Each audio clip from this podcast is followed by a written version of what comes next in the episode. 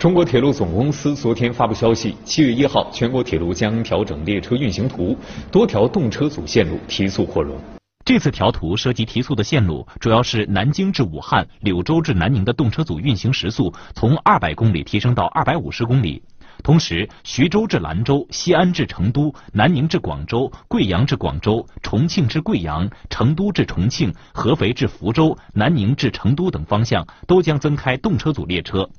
另外，楚雄至大理、广东江门至茂名、哈尔滨至佳木斯等新建线路将正式开通运营。由于此次调图涉及动车提速和扩容，重点线路提前备战，武汉铁路与供电职工确保调图顺利进行。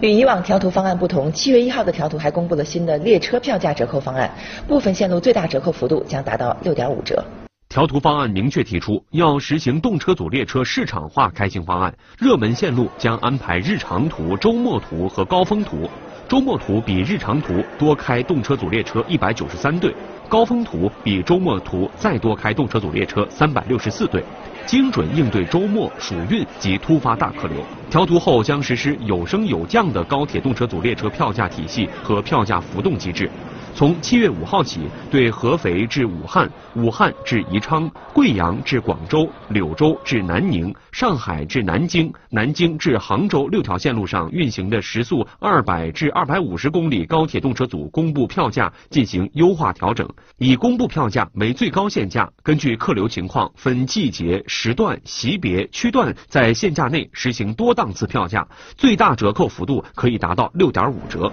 七月一号调图正值暑运开始。新开通线路和列车为旅客暑期出行提供了更多选择。